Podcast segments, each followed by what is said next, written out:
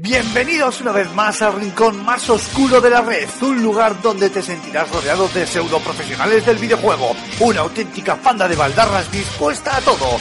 Agárrate los machos porque aquí y ahora comienza Level Up.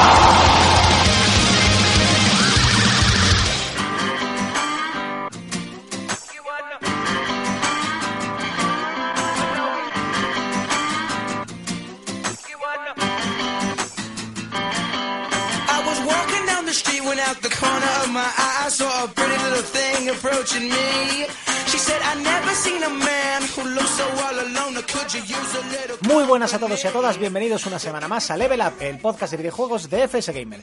Soy Antonio Santo y esta semana voy a estar con vosotros en un programa un poquito especial, diferente de lo normal. Porque normalmente, pues este programa es básicamente una tertulia, nos sentamos y nos ponemos a hablar de distintos temas, los videojuegos que estamos jugando, los que nos apetecen o lo que sea. Pero esta semana, por diversas circunstancias, personales, profesionales y hasta de salud, pues el único que se ha podido sentar delante del micro soy yo. Y como lo de hablar conmigo mismo lo llevo regular, más que nada porque corro el riesgo de un día contestarme y entonces ya termino en un manicomio, eh, pues no, evidentemente no hay tertulia posible. Así que vamos a hacer un programa un poco más cortito, vamos a enfocarlo de otra manera, a comentar algunos temas, a entrevistar a un par de, de personas que creo que tienen algunas cosas muy interesantes que contar. Y sí que vamos a contar, eso sí, con la firma de José Carlos Castillo al final y con vuestros comentarios del programa de la semana pasada. No Castillo y el Rincón del Ollón. No tengo a nadie más a quien presentar, o sea que sin más pausa, arrancamos Level Up.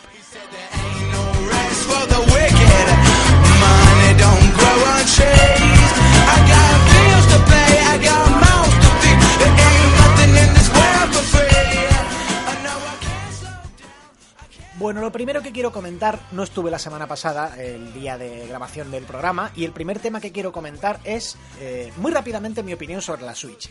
Y quiero decir esto sobre todo porque es verdad que he rajado mucho, he sido muy vinagres con la Switch en los meses anteriores a su lanzamiento, incluso en varios artículos me he mostrado con bastantes dudas al respecto de la nueva consola de Nintendo. Estas dudas tengo que explicar que vienen, como es evidente, de, de- que Wii U fue una decepción, y fue una decepción que yo mismo me llevé, porque yo esperaba mucho de esa máquina. Eh, me parecía que prometía mucho, que su idea de juego asimétrico era muy innovadora y que podía traer cosas muy chulas y, y juegos muy interesantes, y aquello pues naufragó. Eh, en principio había algunos juegos que sí que parecía que empezaban a mostrar lo que podía llegar a hacerse y eh, por diversas causas, que bueno, no nos vamos a poner a analizar aquí porque aparte ya las hemos comentado muchas veces, creo yo. La Wii U nunca llegó a despegar y aquello pues no se llegó a desarrollar porque yo creo que Nintendo muy pronto empezó a trabajar en Nintendo NX, que es lo que ha acabado siendo Switch. Como decía, me mostré con muchísimas dudas al respecto de Switch, rajé muchísimo sobre la consola. Y eh, me alegra decir, me alegra de verdad decir que me equivoqué de cabo a rabo. Em, la máquina me parece un juguete fantástico. He jugado un montón de horas desde que salió. El Zelda apenas lo he catado. De hecho, la verdad es que le estoy metiendo muchas horas a, Shovel Knight, que va a ser de hecho uno de los temas de hoy, aunque ya es un juego antiguo. Em, pero la verdad, aquello que pensaba yo de que se quedaba medio camino entre la consola portátil y la sobremesa y que por tanto no iba a satisfacer ni una cosa ni la otra, porque entre el original y la copia en general uno prefiere eh, el original, es decir, si ya llevo un tablet para por ahí o la Nintendo 3DS y ya tengo una consola sobremesa debajo de la tele, ¿para qué quiero yo esta cosa intermedia? Bueno, pues me equivoqué. Me equivoqué, no tenía ninguna razón de ser. Como portátil, la Nintendo Switch es fantástica. Porque, a ver, es la portátil más potente jamás creada. eh, la portátil también con más posibilidades, con más opciones, aunque todavía no tengo un catálogo que las desarrolle. Y luego aguanta bien el tirón como sobremesa. Evidentemente, no tiene la potencia de, una PS4 o de una Xbox One. Desde luego no se acerca a la potencia que me puede dar un PC pero eh, sí que por lo menos aguanta el tirón, es decir, no se queda tampoco disparatadamente atrás, es verdad que un juego como Zelda pues le, la sostiene muchísimo más, pero sí que mm, como mínimo diría que es un producto complementario de sobremesa de, mucha calidad, muy interesante. ¿Qué quiero decir con esto? No, no, no va a tirar aquí un, eh, yo qué sé, pues por decir, un juego multiplataformas que sale ahora, pues un Mass Effect Andrómeda. Probablemente no va a tirar aquí. Eh, por lo menos a corto plazo. Es decir, va a tardar un poco. Si las third parties se animan a meter mano aquí, que lo normal es que sí, con lo que está vendiendo, tardarán un poco en llegar. Durante un tiempo no vamos a tener eso. Pero sí que van a tener los juegos específicos de Nintendo. eh, acabarán por llegar los third parties porque la consola se está vendiendo muy bien. Y a diferencia de la Wii U, que sí que se nos quedaba muy atrás y que solo tenía la cosa de sobremesa y no sé, como que daba la sensación de que era un producto a medio, a medio cocer. Switch sí que nos da la sensación de que nos ofrece algo que las demás no tienen aparte de los juegos. Es decir, este sí es un, sí es un hardware que innova lo bastante como para conseguir eh, encajar y convencernos. Y, y- hacernos también esperar realmente, porque como digo en el, en el artículo grupal que escribimos entre todos en la revista sobre nuestras opiniones, está claro que es una máquina que está todavía a medio hacer. El sistema operativo está, está en pañales, no hay aplicaciones, lo único que tiene son pues, lo- los juegos que han salido, como quien dice, que además no son muchos, aunque como catálogo de lanzamiento, si lo comparamos con otras máquinas, sobre todo máquinas recientes, eh, pues no está nada mal, la verdad. Tiene un, un buen puñadito de juegos. Y bueno, si nos remontamos al pasado, las consolas de antes salían con cuatro juegos, o sea que, que no está nada mal. Eh, a medio plazo tiene una pinta espectacular. Eh, Navidad es más o menos cuando ya tengamos un Mario, también el Mario Odyssey, y ya en un año cuando ya podamos contar con el inevitable Super Mario, ine- inevitable Mario Kart, inevitable, Smash Bros, como mínimo las versiones, eh, pues esto ya va a tener un, un line-up de juegos muy, muy, muy, muy chulo, muy interesante. Y yo creo que es cuestión de tiempo que siga, que empiecen a llegar los third parties. Evidentemente no van a estar al nivel técnico de lo que podemos ver en, las consolas de sobremesa más grandes. Pero con que estén un escaloncito por debajo, es que la Wii U está a una distancia sideral. Eh, Con que estén un escaloncito por debajo, pues ya sí que te merece la pena. Pero bueno, lo dicho, no me quiero extender mucho más porque el programa de la semana pasada ya versó casi exclusivamente sobre eso. Me quedo solamente con esta idea. Me equivoqué y me alegro muchísimo. Porque siempre, como siempre he dicho, la competencia es muy buena para el usuario. No es bueno que haya una consola que barra y se le lleve todo por delante, porque entonces no tiene ningún motivo para mejorar, no tiene ningún motivo para esforzarse, más allá del prurito que tenga la compañía en cuestión. Y además creo que Nintendo es una. es una fuerza.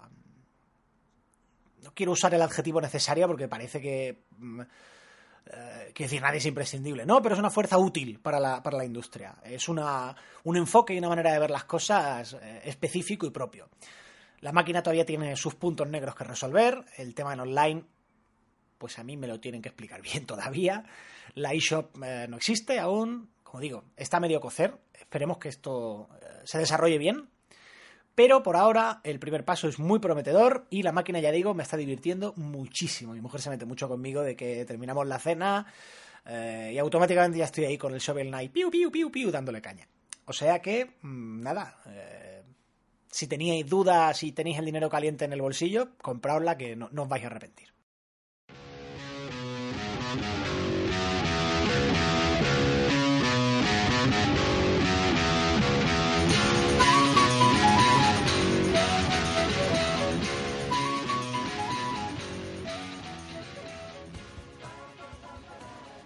Y bueno, resuelto este temita de la Nintendo Switch, que ya digo que lo quería comentar pues un poco por ser justos, que creo que, creo que es importante.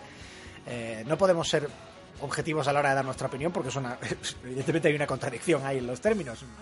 Eh, pero sí por lo menos ecuánime, sí, que- hay que ser justos. Si dije en su día que me parecía una castaña la idea y ahora me doy cuenta de que me equivocaba, pues hay que decirlo. Dicho eso, vamos a hablar uno de los temas que, vamos a tratar hoy. eh, es ya casi una tradición de Level Up, que cuando por lo que sea no podemos grabar o tenemos una época muy atareada, durante el Fan and Sirius, por ejemplo, cosas así, intentamos eh, preparar especiales de bandas sonoras para ver bueno la música que más nos ha gustado de los videojuegos de los últimos meses o de los últimos años. Como hace mucho tiempo que no hacemos ninguno, perdón, pues hoy vamos a repasar a un artista que creo que es muy interesante. El tema de las bandas sonoras es algo que no se suele tratar mucho fuera de los círculos más especializados. Escucha la música de un juego y le gusta más o menos, pero no eh, los propios medios no solemos rascar mucho, no solemos hablar mucho eh, con los músicos, eh, no solemos interesarnos por sus métodos de trabajo, ni tampoco seguir su trayectoria más allá de los del titular puntual o de que trabajen para tal o cual juego muy puntero. No me quiero extender mucho más, ya os he dicho que este programa va a ser un poco más cortito de lo habitual. En las próximas semanas sí hablaremos directamente con algún músico para que nos hable un poco de sus métodos de trabajo y de, bueno, cómo crea una banda sonora o qué tiene en mente cuando está trabajando en un nuevo juego. Pero hoy sí quiero daros al menos un nombre, hablar de un músico en concreto y de su obra. Es, en mi opinión, el músico, eh, el compositor de videojuegos más en forma, más interesante de los últimos tres o cuatro años. Por lo menos el que a mí más me ha gustado. Se llama Austin Wintory. eh, es un chico, digo chico porque tiene un año más que yo, es tiene 33 años, cumple, cumple septiembre. Un chico de Denver, eh, americano, eh, que, que compone principalmente para videojuegos y cine, aunque, bueno, eh, compone en general para más cosas, porque el tío, además de, además de compositor, es director de orquesta. Austin Wintory entró en la industria del videojuego ya en la universidad, porque resulta que era compañero, no de clase, pero sí, bueno, de campus, digamos, de Genova Chen, que tiempo después, eh, no mucho tiempo después, de hecho, fundaría That Game Company. Resulta que Chen estaba buscando eh, alguien, algún músico, que le compusiera la banda sonora para su proyecto universitario. Y preguntando aquí y allá, pues le acabaron presentando a, Austin Wintory y le pidió la banda sonora. Aquel proyecto eh, era Flow, que acabaría siendo el primer juego de That Game Company que se publicó para, para, para PlayStation en PSN. Flow, para el que no lo sepa, es un juego muy sencillo, eh, pequeño relativamente, eh, en el que controlamos una especie de criatura serpentina o vermiforme eh, por un medio acuático, digamos, y que va pillando... bueno, nos vamos moviendo por ese plano y consumimos o nos comemos aquellos organismos con los que nos cruzamos. Es que en realidad, bueno, hay algunas, algunos organismos que sí que nos intentan atacar, que se defienden y tal, pero en realidad es eh, un juego casi más de experiencia de relajación, de, de dejarse ir con el, con el movimiento, con el flujo, como dice su propio nombre, flow, fluir. Eh, más eso que un reto, por así decir. Entonces, claro, en una experiencia como esta, eh, la música era clave, la música era muy importante y aquí el papel de, Austin Wintory pues fue, eh, providencial. La llegada de Wintory fue providencial y en mi opinión fue una de las claves de- del éxito del juego y una de las claves del éxito en general de That Game Company, porque no fue la última vez que colaboraron. Su siguiente gran proyecto fue eh, Mónaco, otro juego indie también muy aplaudido de los últimos años, cuya banda sonora hizo para, para, para Andy Schatz, el, líder del estudio que hizo, que hizo Mónaco.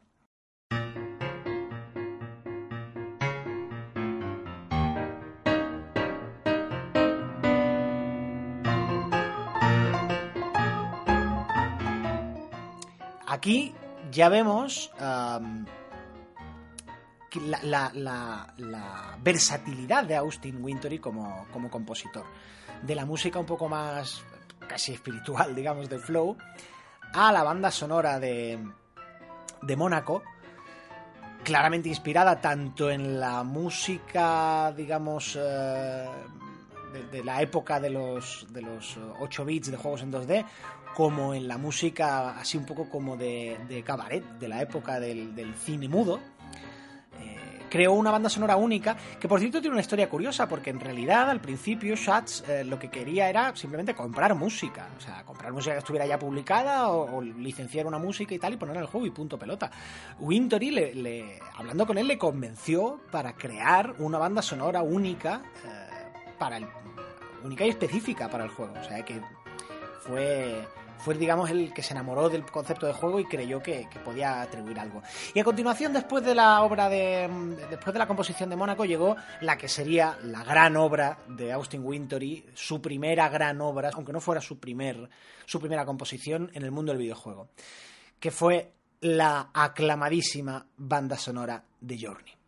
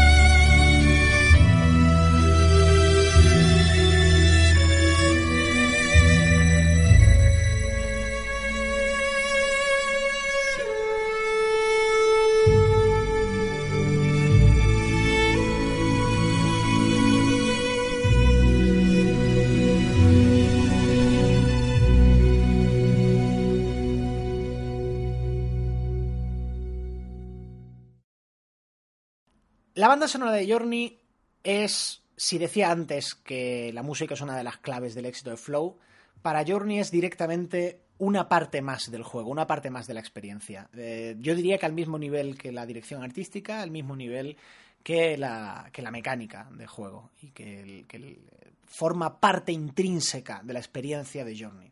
Para quien no la recuerde, la banda sonora de Journey eh, da mucho protagonismo a instrumentos solistas, a un violonchelo, a un arpa, a una flauta. Son instrumentos que van tomando, van alternándose el protagonismo y acompañándose los unos a los otros. Y en cierta manera la música elabora también el mismo tema de la, de la soledad, de la búsqueda de compañía, de la búsqueda de conectar con otros seres vivos, con otras personas. Eh, a estos instrumentos solistas eh, les acompañan y les abrazan una orquesta de cuerda, eh, que si no recuerdo mal, dame un momento que lo compruebe, fue, sí señor, la Orquesta Sinfónica de la Radio de Macedonia. Ah, Pues muy bien. Pero bueno, como digo, el concepto clave sobre todo es una serie de instrumentos solistas que se van alternando, arropados por esa orquesta de cuerda. Wintory eh, dijo en una entrevista que concibe la banda sonora de Journey como básicamente un concierto de cello, con, más o menos variaciones, pero que es un concierto de cello. Am, como digo, esta banda sonora ha sido aplaudidísima y aclamadísima y es probablemente una de las piezas de música de videojuegos más importantes de los últimos años. Recibió el premio del, del Fan and Sirius, del primer Fan and Sirius, de hecho, Em, salvo que me falle mucho la memoria, pero Wintory sé que tiene un, premio del fan y, fue por esto. Vamos, lo sé porque es que lo, hablé con él hace poco, además, que por razones que no vienen al caso estuvimos intercambiando email y, y eso, y estuvimos hablando de aquel premio. Bueno, a continuación, eh, la obra de, de Wintory pasa por, por una época un poco menos conocida, digamos, pues juegos indies eh, como Sunset de Tale of Tales, que en su momento fue muy, fue muy comentado, pero es un juego menor, seamos realistas. El Soul Fjord, que también es un, pues un juego bastante, bastante menor, juego de ritmo, un roguelike, bueno, bien, va. Y ya llega otra banda sonora que a mí me parece fantástica y con la que vamos a parar otros minutitos para que podáis apreciarla, que es la banda sonora de The Banner Saga.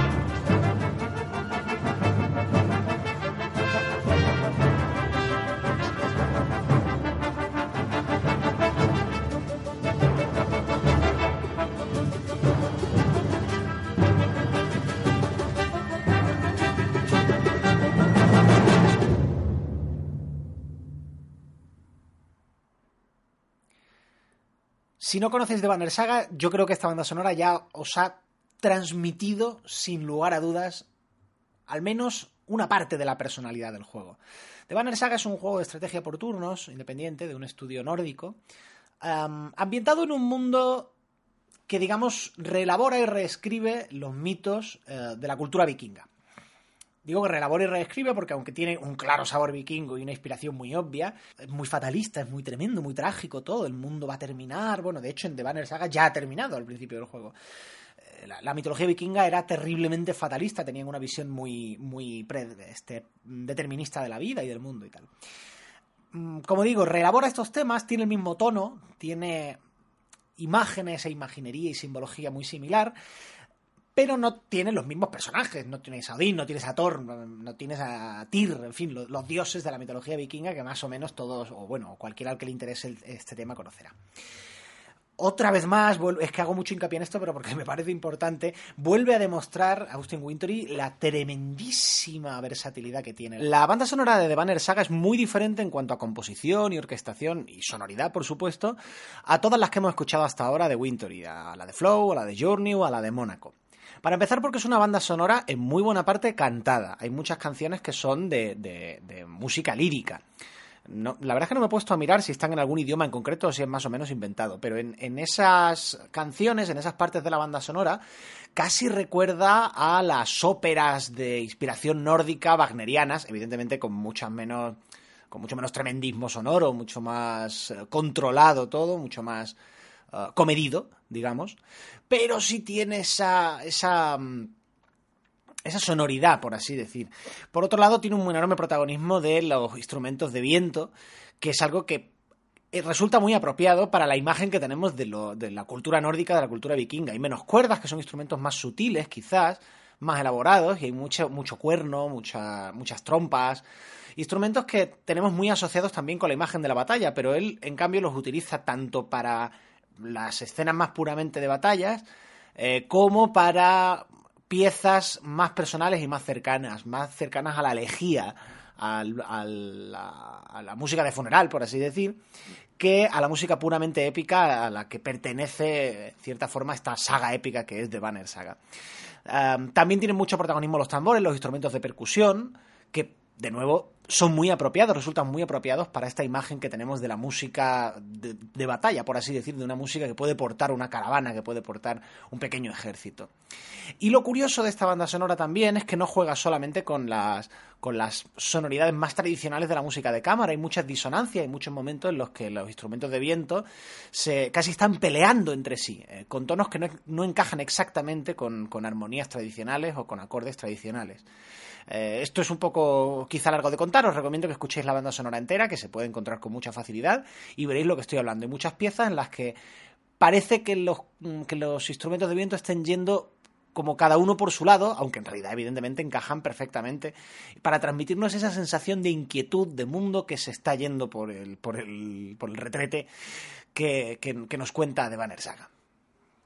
Es, a mí es- esta banda sonora me encanta, me parece muy sugerente, eh, muy, muy, muy, muy, muy rica en matices y francamente inolvidable. Y creo que aporta muchísimo también el juego. Igual que decía que Journey no sería el juego que es sin la banda sonora, que forma parte de, de todo el paquete de la experiencia. The Banner Saga, aunque no tiene un papel tan protagonista la música, también sería un juego más pobre si no tuviera este acompañamiento tan fantástico. Yo os recomiendo que la escuchéis entera. Además, se puede comprar para. Creo que está en iTunes y, en fin, en otras plataformas de audio. Y os, recomiendo que le, que prestéis una oreja, más allá de lo que os hemos puesto hoy y de lo que escuchemos a lo largo de este rato. Y bueno, luego ya nos encontramos con que, claro, evidentemente era cuestión de tiempo de, que, para que Austin Wintory captara la atención de las grandes compañías y sus dos siguientes bandas sonoras son The Order 1886 y Assassin's Creed Syndicate. Bueno, aquí quizás un trabajo más convencional porque está más, más atado a, mm, a las necesidades de un juego AAA y que tienes que acompañar. Además, en el caso de The Order, por ejemplo, eh, es un pasillo, es un tren de la bruja. Entonces tienes que acompañar mucho lo que está ocurriendo en el juego.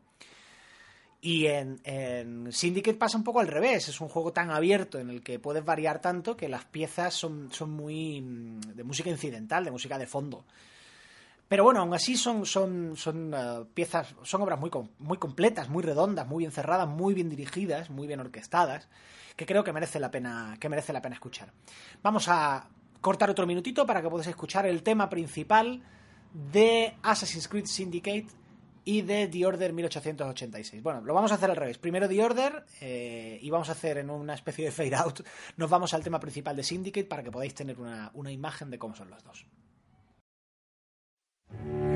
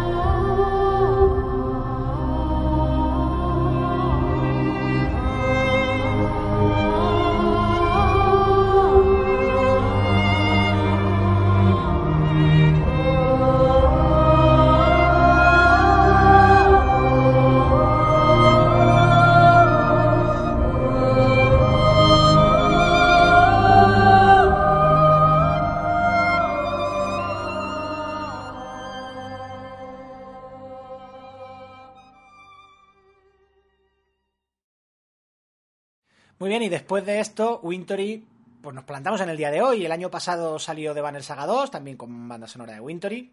Tengo que decir lo mismo que he dicho de la, de la primera parte. Y la banda sonora de Abzu, o como se pronuncie, eh, que es el, el juego de Giant Squid de exploración submarina. Esta la he escuchado muy poquito y no me atrevo a hacer mucho comentario, así que os dejo directamente para que escuchéis la banda sonora de Abzu.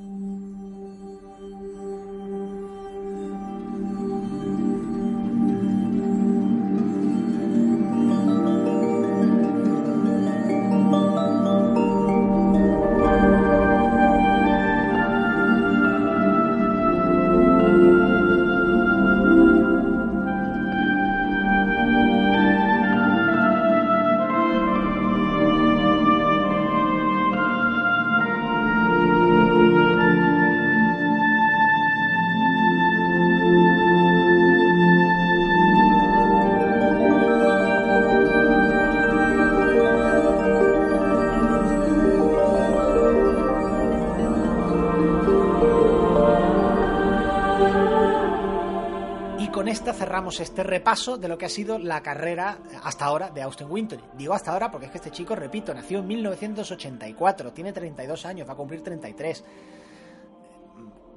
Bueno, ¿cuál es, cuál es su techo? Vete a saber. Eh, y solo hemos hablado de la música de, de videojuegos, porque es que, bueno, en cine pues tiene también unas poquitas de películas, sobre todo cine independiente. Aquí sí que no voy a entrar porque, bueno, este tío está haciendo del orden de 5, 6, 7 películas por año.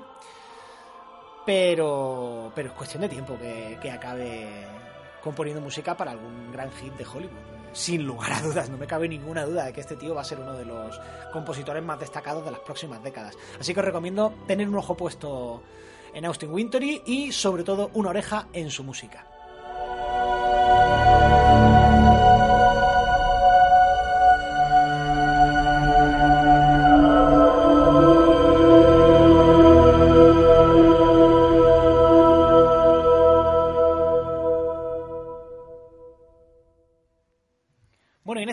Programa especial que tenemos hoy, como os he dicho, también queríamos hablar con algún que otro amigo. Y para ello tenemos aquí a Josué Monchan, diseñador narrativo, escritor de videojuegos y también traductor. Y hoy es de eso de lo que vamos a hablar. Bienvenido, Josué, una vez más a FS Gamer. Muy buenas, ¿cómo estamos, Antonio? Hacía que tiempo ya que no hablábamos sin cerveza de por medio. Sí, qué pena, ¿por qué no hay? sí, bueno, nos podemos beber cada uno en una en nuestra casa.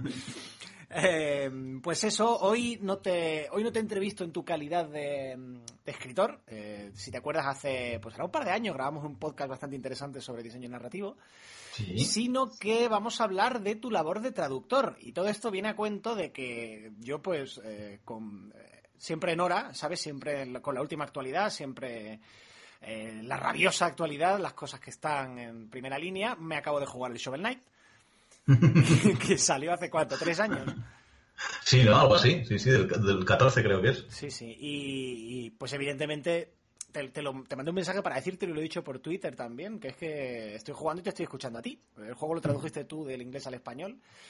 Bueno, eso no sé si es tan bueno, ¿eh? Que, que, que se note tanto esa, esa voz, pero bueno. Bueno, yo es que te conozco, entonces, evidentemente, Sí, sabiendo que. Si no lo supiera, probablemente no lo vería, pero sabiendo que estás ahí, te, te busco y evidentemente te encuentro. Bueno, bueno, entonces, entonces sí, sí. Claro, claro. Eh, bueno, te quiero preguntar primero cómo, cómo te llegó Shovel Knight, porque en, eh, Jack, el, Jack, el estudio que lo hace, Jack, ¿cómo es? Jack Club o algo así.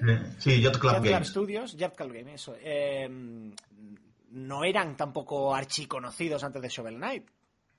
No, la cosa es que hace, hace unos años montamos con, con otros traductores de varios lugares de, Europa, sobre todo, pues de, de, España estaba también Ramón Méndez, en, en gente de Francia y de, Alemania, y luego se unió, bueno, y de Italia, y luego se ha unido gente de, de Brasil, de Rusia, de la República Checa. Eh, tenemos una especie de red de traductores freelance de videojuegos que, bueno, que nos, que cuando proponemos a, alguien, oye, podría traducir tu juego al español, y además tengo todos estos colegas que podrían traducirlo a todos estos idiomas, y no tendrías que hablar con ellos por separado, sino que lo haríamos todos un poquito, pues uno de nosotros sería el portavoz, y así te ahorras burocracia.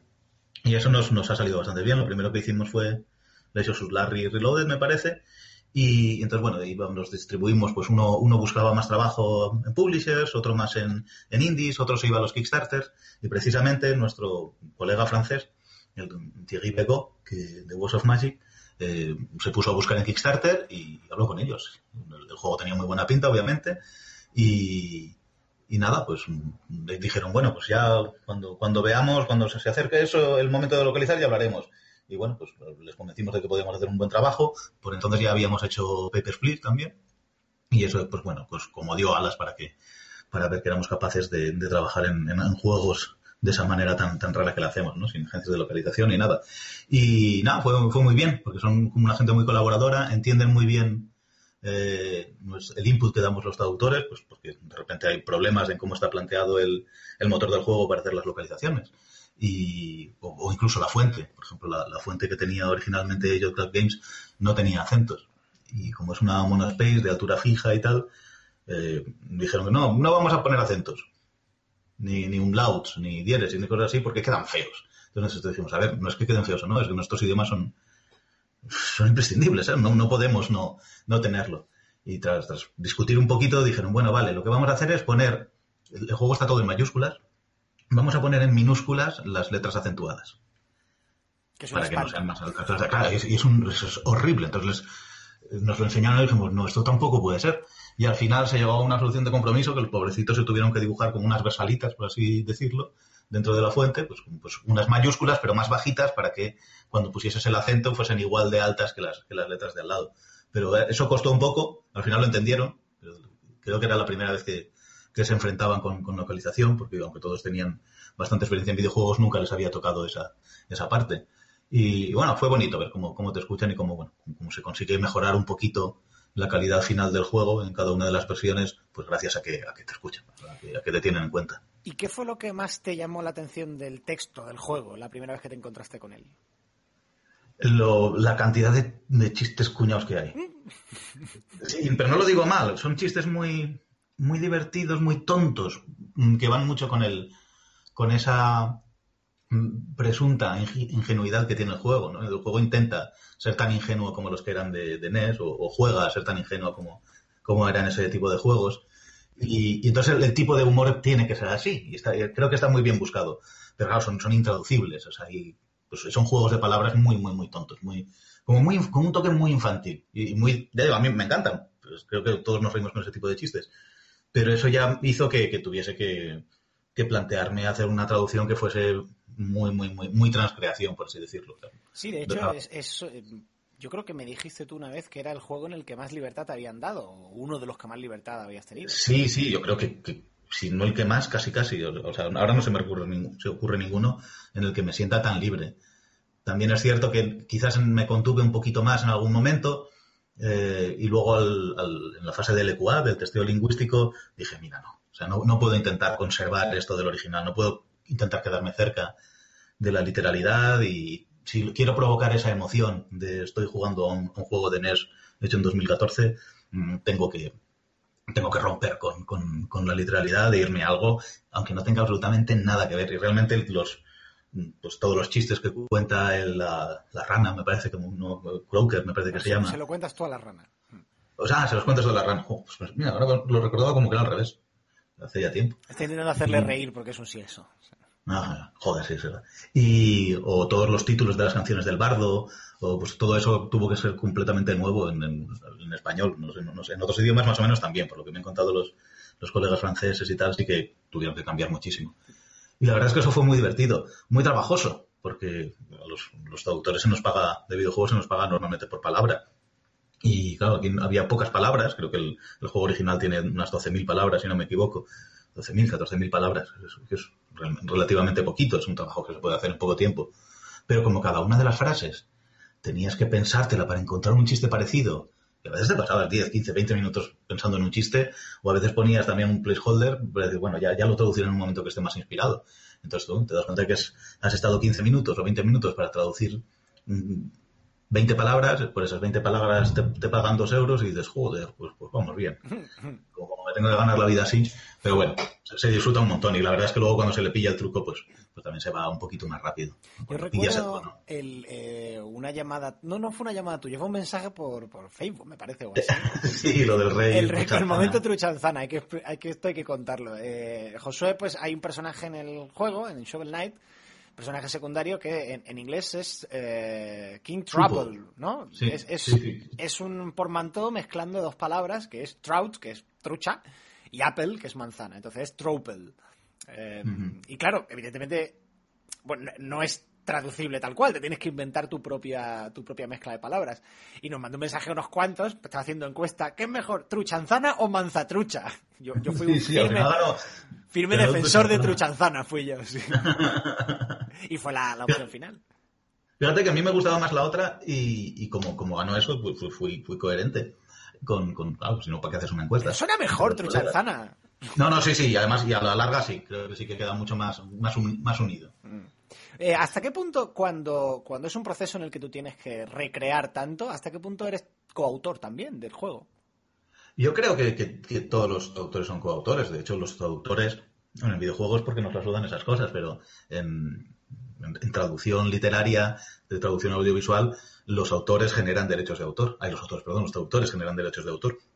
Pocos, pero, pero algo así. Sí que creo que todo, toda persona que adapta algo está siendo un coautor, de una manera o de otra. te digo poquito, y hay, hay juegos en los que te sientes muy poco autor, pero sí, por ejemplo, con, con Shovel Knight sí que siento que, que he metido mucho, mucho de mí. Claro, pues todos esos chistes nuevos, todo ese, eh, incluso el tono es completamente, no es completamente difícil, hay difícil, perdón, no es completamente diferente al, al inglés, pero sí es las herramientas por las que el tono se parece son muy diferentes a las del inglés. El, el- el usar el mezclar lenguaje muy de niños eh, con, con un lenguaje obsoleto a la vez, eh, con, con- formas, con, pues, con formas de estas de un, lenguaje muy muy formal por un lado, pero luego con, un lenguaje muy infantil. Es, eh, pues, no me acuerdo, el otro día para la última expansión traduje una, una auténtica barbaridad. ¿Cómo era? Era. Ay. Me congratulo mazo de veros una cosa por el estilo.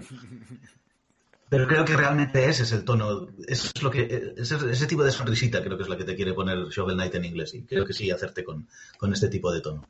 ¿Es muy habitual que te den esa libertad a la hora de traducir o normalmente estás muy restringido al texto original? Entiendo, Normalmente entiendo sí. que en un triple A sí que llevas la correa y hay una Biblia y un libro de estilo, no te puedes salir de ahí, pero en indies pues igual es más común. Y es que solo he traducido indies, porque no, el triple A ni, para empezar no me interesa demasiado como jugador en general, y, y segundo que, bueno, normalmente esos juegos se los llevan las, las agencias de localización con las que no. Y Ramón, que es un héroe. Eh, bueno, no, pero Ramón lo hace también trabajando para agencias de localización, pero es que Ramón es, es, es la polla, es, es Ramón. Creo que es el traductor más rápido que, que conozco, aparte de la calidad, obviamente. Pero, pero sí, normalmente los indies te pueden dar un poquito más. Depende de libertad, depende mucho del, de cómo esté creado el texto, si tiene variables, si tiene muchas variables dentro, si está muy troceado el texto, entonces suele ser bastante difícil meter cuchara.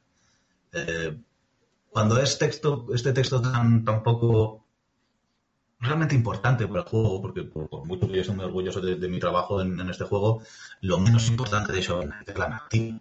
Y, los textos fueron una cosa que está allá y que, bueno, que, que se agradece que esté bien hecho, porque creo que sí, sí está bien hecho todo eso, pero, pero lo menos importante. Entonces, bueno, simplemente te da la libertad de decir, bueno, pues puedo, puedo irme un poquito más allá. No, no hay demasiados requerimientos técnicos, aunque sí que es cierto que, que tenemos muchos límites de espacio, los traductores. Pues no te, no te puedes pasar de una serie de ventanas. De hecho, los traductores a Shovel Shovel Knight le llamamos Shorten Night, porque cada vez que entregamos los textos, nos, nos los, nos devuelven diciendo, mira, todas estas frases no caben. Pero porque no son capaces de- de decirnos a, a priori cuál- cuál es- cuántos caracteres tenemos de máximo. Ahora ya más o menos, sí. Nos hicieron una herramienta muy bonita, por la cual en las betas del juego que jugamos los traductores, eh, podemos, eh, tenemos un- una herramientita que, va pasando frase a frase del juego, justo como va a quedar dentro del juego, dentro de su, de su, de su cajita, con, los colores que va a aparecer, con los movimientos del texto, que es el que tiene, pues, un, tiene un shake, tiene, tiene, tiene, bueno, tiene tres o cuatro, tres o cuatro efectos de movimiento de, de texto. Y eso ayuda muchísimo, porque si ya ves cómo queda y de repente a lo mejor no te gusta que, que- salgan dos cajas diferentes, pero que en la última solo haya una palabra y entonces recortas o al revés, alargas. Pero no sé, la verdad es que es muy divertido traducir una, una cosa así con limitaciones, pero también es cierto que sí, es- esa libertad que nos han dado es, es fundamental para que, para que te sientas realmente parte. Eso me ha pasado muy pocas veces, me ha pasado aquí, me ha pasado en Gremlins, mm, por, primero porque, porque el productor Sergei Kimov lleva un montón de años eh, sabiendo cómo localizar y entonces pues nos ha dado mucha cancha a los, a los traductores. De hecho, se nos llevó al estudio para que conociésemos todo el proceso de creación, para que hablásemos con el, con el escritor y diseñador durante, o sea, nos explicase cada, cada frase.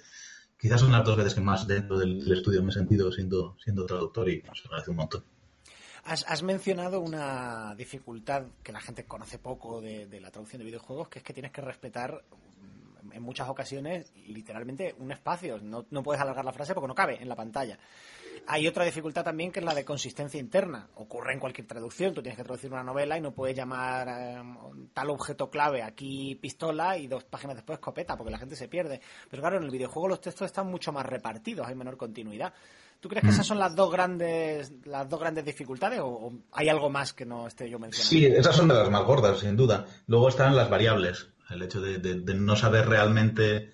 bueno, la falta de contexto es, inmensa. quizás es, incluso es más definitorio que todo ello.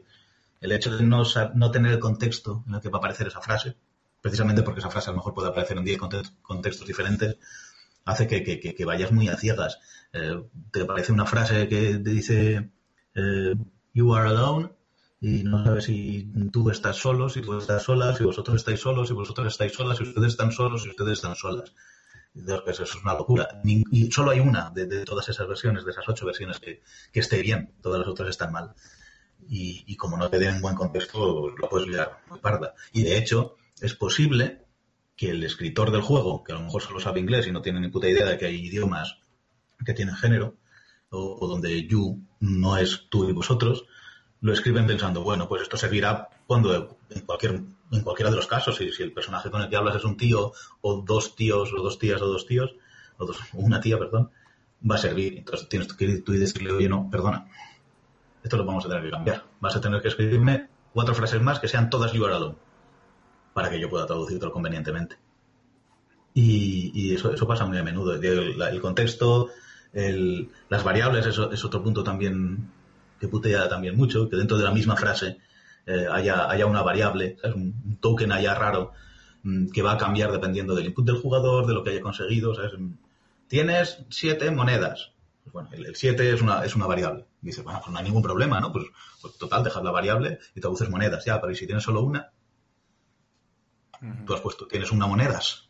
Claro, Entonces tienes, tienes que ver la manera de que eso funcione. claro. A lo mejor pones un paréntesis en la S, o a lo mejor te, te buscas o pones monedas, dos puntos, una, y eso ya queda mejor. Siempre tienes que buscarte las- la manera de, que eso funcione. Hay veces que los que comentas el problema con, el estudio de desarrollo y te dicen, oye, sí, pues mira, vamos a cambiarlo para que sea más cómodo. Y hay otro, nos pasó mucho con, Papers, Please. Cambió un montón de cosas eh, Lucas Pope de cómo estaba hecho el juego por dentro para que pudiésemos traducirlo convenientemente. Pero hay otras veces que, o bien porque no saben, o porque no pueden, o porque no tienen tiempo, porque normalmente la localización llega en un momento en el que los pobres desarrolladores están hasta el culo de todo y no pueden, no pueden dedicarte tiempo. Es porque ahí tú les estás pidiendo una mejora que solo va a ser para los españoles y ellos están pensando en el 100% de los jugadores, con lo cual eso tiene prioridad. Pero bueno, cuando, cuando realmente responden, joder, hace muchísima ilusión. Bueno, y ya para antes de despedirnos, eh, vamos a hablar un poco de Shovel Knight. Ya, ya te digo, ya que lo jugó tres años tarde, vamos a hacer la crítica en directo, ¿no? ¿A ti qué te, qué te, ha parecido como, como jugador? Porque yo sé que tú, mm, no, no me quiero meter contigo, pero tampoco eres campeón del mundo No, de speedrunning. O sea, eres un poquillo Yo manco. soy, yo soy manquísimo, sí, sí, vamos, no, no- no es meterse conmigo, es decir, es decir la verdad. Eh, cuando, cuando empecé a traducir el juego, nos pasaron una, una versión que yo creo que ni siquiera era beta, que ya porque ya había, se había lanzado en inglés, simplemente pues tardaron un poquito en, sacar las localizaciones, aunque no estoy muy seguro. No, no, yo creo que fue antes del lanzamiento, bueno, lo que sea.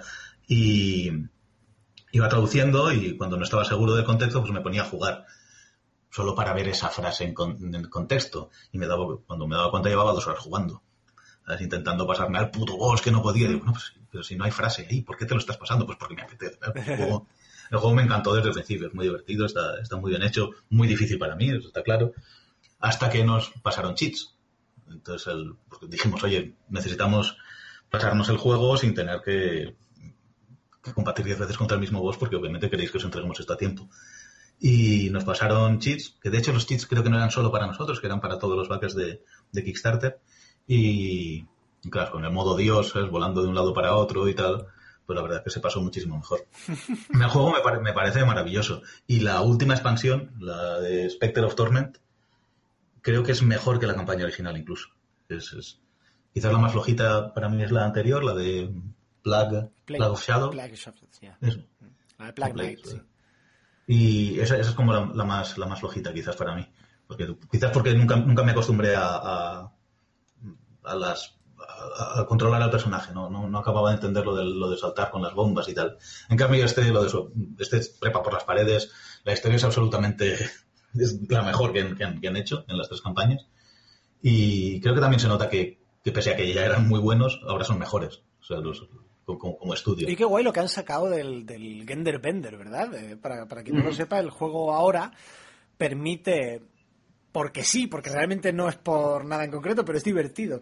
Cambiar el, género de cualquiera de los personajes o directamente randomizarlo, de manera que te encuentras con que Shovel Knight, bueno, a él no se le ve nunca la cara, o a ella, con lo cual en realidad puede ser lo que tú quieras. Pero hay personajes que cambian de género de repente si lo randomizas y te encuentras con que tal caballero de repente es una caballera. Y ya digo, no, no cambia nada el juego en realidad, pero es divertido, es curioso que hayan pensado en eso. Sí, sí, era una de las cosas que ya prometieron en el, en el Kickstarter. Y sabiendo eso, eh, al hacer la traducción, eh, intenté que, que- que nunca, que nunca hubiese marcas de género, excepto cuando era imprescindible, que era al hablar de la hechicera. No, no podía traducirlo por algo que no tuviese género. Pero quitando eso, creo que conseguí que todos los personajes que pueden cambiar de, de género, que no son todos, sino realmente los importantes, los enemigos y, y Shovel Knight, Sí, bueno, los personajes, el resto son decorados, como quien dice. Sí, sí, los, pues yo los que, pues, pues la rana que hablábamos, esto, el Ritu Chanzan, esto sí que no cambia, pero los, los enemigos y el personaje, los personajes jugables sí. Pues lo que hice es que nunca hubiese marcas de género, ¿sabes? Que no dijesen estoy contento, para que luego no hubiese que cambiarlo por contenta, sino que dijesen estoy feliz, o me encuentro feliz. Y, y me apené mucho, hablando hace poco con, con, con Club Games, porque dijeron que, que como sabían que en nuestros idiomas teníamos muchos problemas con eso de las marcas de género, que no se iba a localizar el Genderbender este. Y me dio pena, y quiero, quiero escribirles de- diciéndoles, oye, que en caso del castellano solo hay que cambiar la hechicera por el hechicero. Y que a partir de ahí funciona todo. Entonces, bueno, no sé, no, no sé si lo haré algún día, porque también están los pobres hasta arriba otra vez. Bueno, pues yo creo que merece la pena, hombre. A ver, sí, sí, sí, sobre todo porque me pegó en curre, ¿eh? O sea, lo de hacer un juego de 12.000 palabras en marcas de género no es nada fácil. Claro, claro, digo, por lo menos por justificar las horas que ha echado ahí buscando palabras neutras. Sí, sí, fue, ah, fue divertido. Bueno. Sí, experiencia. Pues oye, muchísimas gracias, no te voy a entretener más, que te acabo de secuestrar de tu No sé. trabajo diario. O sea que... Bueno, bueno, tampoco, tampoco es que yo trabaje tanto. Bueno, pero bueno, de, de lo poco que hace esté secuestrado. que no, hombre, no, este tío es un, es un trabajador eh, incansable. Hay veces que de repente le llamo, ¿dónde andas? Tal, a ver si nos vemos. "No, Vengo de dar un congreso, me voy a dar una clase, tengo una traducción, tal. Digo, pero bueno, tú no eres un hippie. Manera de trabajar, joder. Sí, sí, Para sí, ser tan poco capitalista. Soy un hippie trabajólico, eso es, muy- tiene, tiene muy poca, muy poco sentido. Bueno, Josué, muchísimas gracias por participar en Level Up. Eh, os recuerdo, Josué Monchan, diseñador narrativo, traductor de videojuegos, probablemente el diseñador narrativo más, más en forma y más destacado de nuestro país. O sea, que es un tío al que siempre hay que, hay que seguir y hay que estar atento a lo que hace. No- y no lo digo porque te quiera mucho, que te quiero mucho. un abrazo, Josué, nos vemos. Ahora, pues, merci. Chao, chao. Adeu. Bueno, y después de despedirnos de Josué Monchan, eh, nos vamos acercando al final de este programa un poco marciano que tenemos hoy, pero no nos podemos ir sin escuchar a José Carlos Castillo, que no falta su cita semanal con su firma aquí en Level Up, en el podcast de videojuegos de fsgamer.com. La firma de esta semana de José Carlos está dedicada al nuevo The Legend of Zelda Breath of the Wild.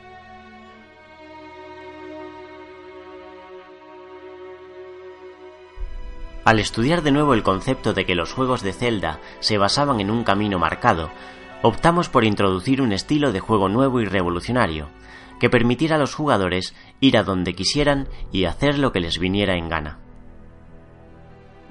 Como buen incondicional de la serie, semejantes declaraciones de su productor, Eiji Aonuma, me suscitaban tanto entusiasmo como temor.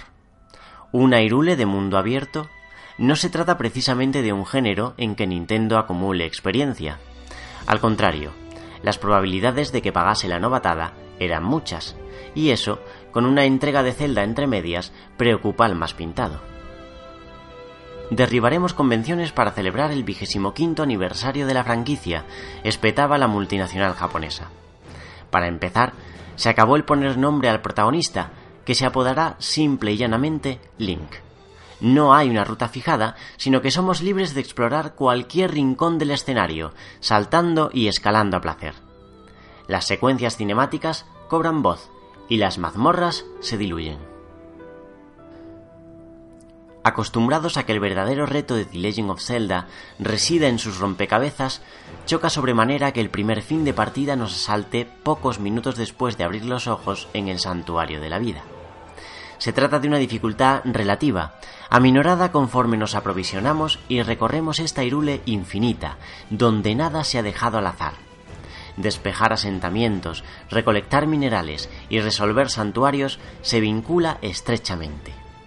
Entre tanto, aguardan los atardeceres más hermosos que hayáis visto en un videojuego, por cómo la luz impacta sobre las briznas de hierba, el relieve montañoso y las corrientes de agua. Un auténtico síndrome de Stendhal. Lo mejor que puede decirse de Breath of the Wild es que temes que se acabe. Dirán que esto no es un Zelda y que por ende toma prestadas muchas de sus mecánicas, pero no olvidemos que la franquicia sentó las bases del género de aventuras y de hecho la mayoría de desarrolladores bosquejaron sus títulos fijándose en la obra de Miyamoto. Este aliento salvaje supone más bien una confluencia de las innovaciones presentadas a cada nueva entrega de la serie, como si A Link to the Past u Ocarina of Time constituyesen globos sonda hasta una iteración definitiva. Reúne un poco de cada, pero a la vez derrocha personalidad. Este irule de mundo abierto es el patio de recreo más perfecto con que he topado en mis años a los mandos. Sí, podemos encarar a Ganon desde el primer minuto, pero lo pospondrás por resultar lo de menos. Nunca el viaje del héroe importó tanto, porque se disfruta de principio a fin.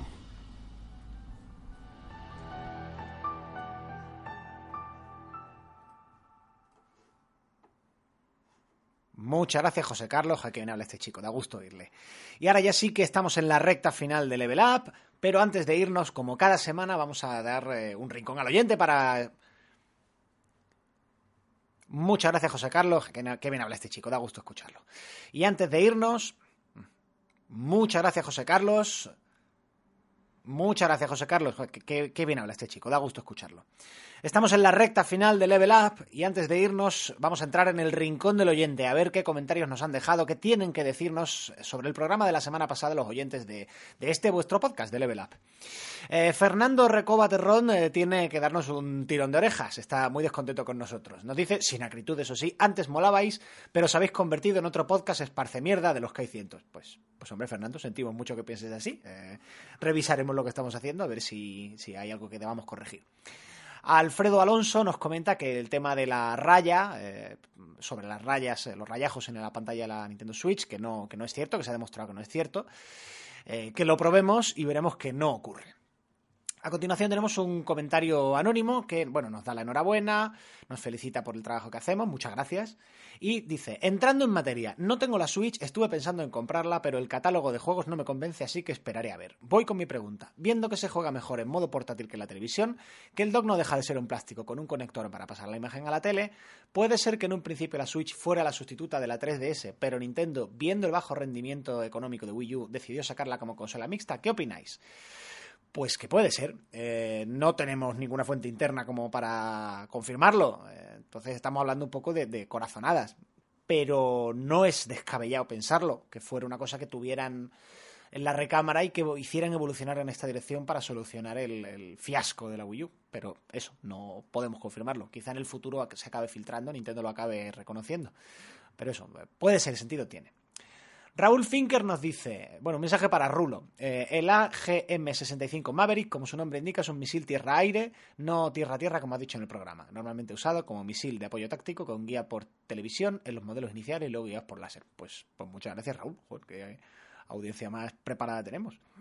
Ayahuasca nos felicita por el programa, gran programa como siempre, muchas gracias Ayahuasca. A mí la Switch nos dice, es una consola que me deja indiferente, no es para mí a pesar de un gran juego como pueda ser el Zelda. Pues eso, para gustos colores. Eh, Manel Pérez también destaca que lo de las rayas en la pantalla eh, es falso. Nos reprocha no, no, habernos informado bien sobre esto. Pues tiene razón, Manuel. Eh, y sobre el catálogo, dice: Resulta que sacar un juego que opta a ser revolucionario en el mundo de los videojuegos, un juego que seguramente será de los mejores de la historia. Eh, bueno, que eso para él no puede ser un catálogo de mierda. ¿Cuál fue el catálogo de lanzamiento de las otras consolas? Nos dice: Todas empiezan con un mal catálogo, pero Nintendo te ofrece uno de los mejores juegos de la historia. Pues también es verdad. Ismael Martín, eh, bueno, es un comentario un poco largo, voy a destacar los, los uh, puntos más importantes. Quiero. Mm, soy usuario de Nintendo Switch desde el día de lanzamiento y en base a todo lo expuesto en principio el comentario, todavía no sé cómo mm, hay que meter la consola en el dock para que se arañe la pantalla. No dudo de la credibilidad de vuestros comentarios, excepto los de Julen Prada. Julen, te toca collejita. Que teniendo en cuenta que ni siquiera ha jugado a la consola de otra persona, ha sido precisamente él el que ha sacado el dichoso tema de los arañazos.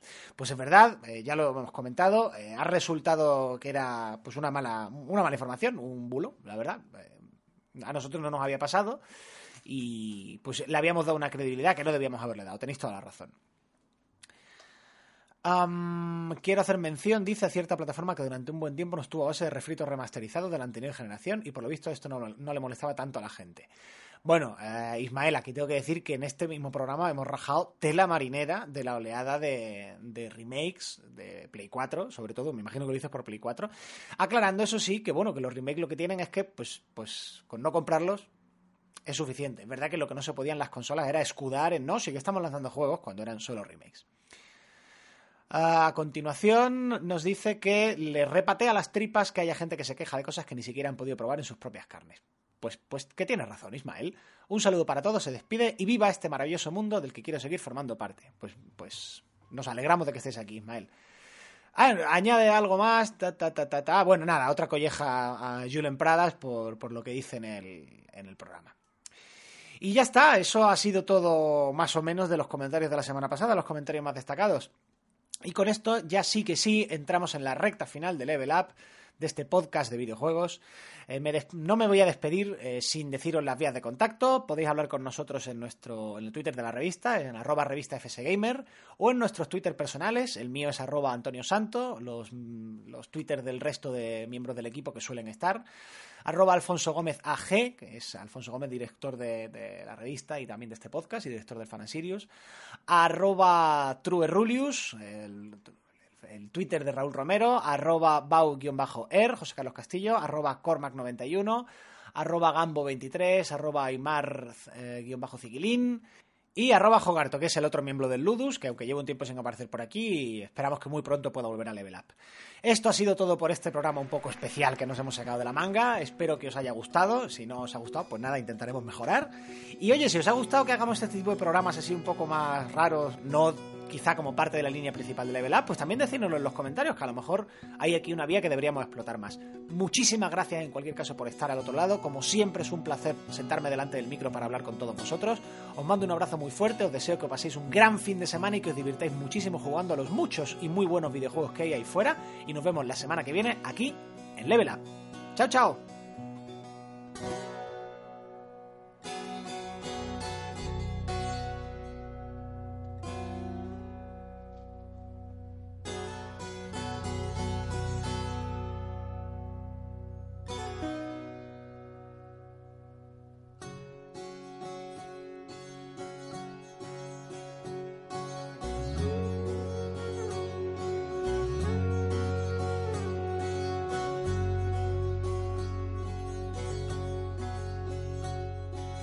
Doesn't feel good. It doesn't hurt. I can't explain it without words. You're like a sunrise. You're like a sun. Like the young bird